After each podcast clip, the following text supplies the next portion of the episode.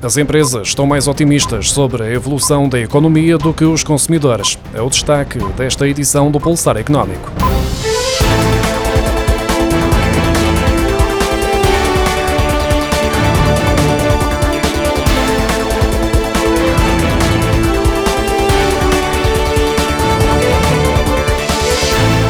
Indicador de clima económico aumentou em novembro, depois de ter diminuído entre agosto e outubro. Uma evolução explicada pelo Instituto Nacional de Estatística, com a subida dos indicadores de confiança da indústria transformadora, da construção e obras públicas, do comércio e dos serviços.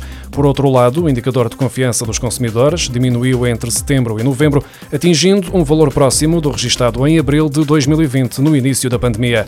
Estes indicadores são elaborados pelo Instituto Nacional de Estatística com base em inquéritos de conjuntura. As empresas estrangeiras com atividade em Portugal tiveram uma melhor recuperação do impacto económico da crise provocada pela pandemia de Covid-19 em comparação com as empresas nacionais. Acresce ainda o facto que as multinacionais continuam a produzir mais e a pagar melhores salários aos trabalhadores. Em 2021, o valor acrescentado bruto das filiais estrangeiras cresceu 7% face a 2019, enquanto o valor acrescentado bruto das empresas portuguesas aumentou 4,1%, segundo os resultados provisórios das Estatísticas da Globalização, publicados esta terça-feira pelo Instituto Nacional de Estatística. Na comparação com 2020, o valor acrescentado bruto das multinacionais cresceu menos do que o das empresas nacionais, mas estas entidades, com atividade apenas em Portugal, registaram uma queda maior do que as estrangeiras. O número de filiais estrangeiras em Portugal também cresceu em 2021 para 9.706 empresas, ou seja, mais 1,8% face ao ano anterior. Yeah. O valor da avaliação bancária dos imóveis para efeitos de concessão de crédito à habitação registrou uma descida em outubro, depois de ter subido em setembro, de acordo com os dados divulgados esta terça-feira pelo Instituto Nacional de Estatística. O valor mediano do metro quadrado fixou-se em 1.420 euros, o que representa menos 9 euros face ao registado em setembro. O maior aumento da avaliação bancária das casas foi observado na região autónoma da Madeira, com 2,2% de crescimento, e a única descida foi registada no norte, com uma quebra de 0,2%.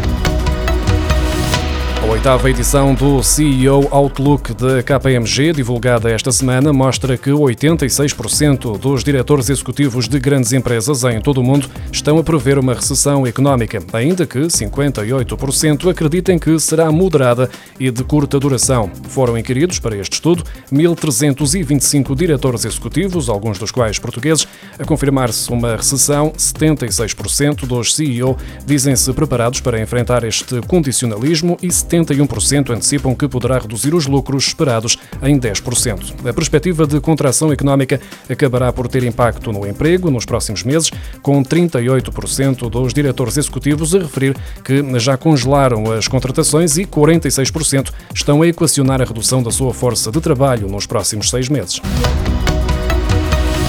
A venda de seguros de saúde atingiu os mil milhões de euros nos primeiros 10 meses deste ano, aproximando-se do valor global de 2021, de acordo com a Associação Portuguesa de Seguradoras. Esta tipologia de seguros registrou em 2021 o valor mais elevado de sempre, ao passar pela primeira vez a barreira dos mil milhões de euros, patamar que este ano foi registado em outubro, traduzindo uma subida de 10,8% face ao mesmo período do ano passado. Os custos com os sinistros associados aos seguros de saúde também aumentaram em relação ao mesmo período de 2021, neste caso 10,5% de aumento para 700 milhões de euros. Atualmente, o número de pessoas abrangidas por seguros de saúde em Portugal ronda os 3 milhões e 200 mil.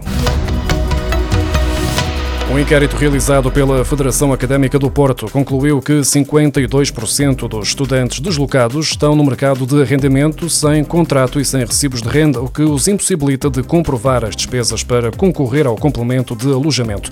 O inquérito, realizado entre os dias 16 e 21 de outubro, pretendia analisar as condições de alojamento encontradas no início do novo ano letivo. Entre os estudantes deslocados, o inquérito concluiu também que 17% ainda não conseguiram encontrar alojamento Segundo o mesmo estudo, em média, um estudante deslocado paga 318 euros por um quarto no mercado de arrendamento e cerca de metade ainda tem de suportar os custos com eletricidade, água e internet. Entre os inquiridos, há cerca de 20% dos estudantes que pagam mais de 400 euros por quarto, dos quais 42% referem estar a fazer um grande esforço financeiro para suportar a despesa próximo ano, as reformas antecipadas vão ser alvo de um corte de 13,8% pela aplicação do fator de sustentabilidade. Trata-se de um desagravamento da penalização, que este ano está nos 14,06%, segundo as estimativas provisórias divulgadas esta terça-feira pelo Instituto Nacional de Estatística. Outra das conclusões é que a idade legal da reforma será mantida em 2024, nos 66 anos e 4 meses, tal como em 2023, um recuo de 3 meses meses face aos 66 anos e 7 meses que vigoram atualmente. Estes cálculos têm como base a esperança média de vida. Na análise do INE, a esperança média de vida aos 65 anos caiu pelo segundo triênio consecutivo devido ao aumento da mortalidade provocada pela pandemia. Contudo, a quebra não foi tão acentuada como chegou a ser previsto devido à melhoria da evolução da Covid-19.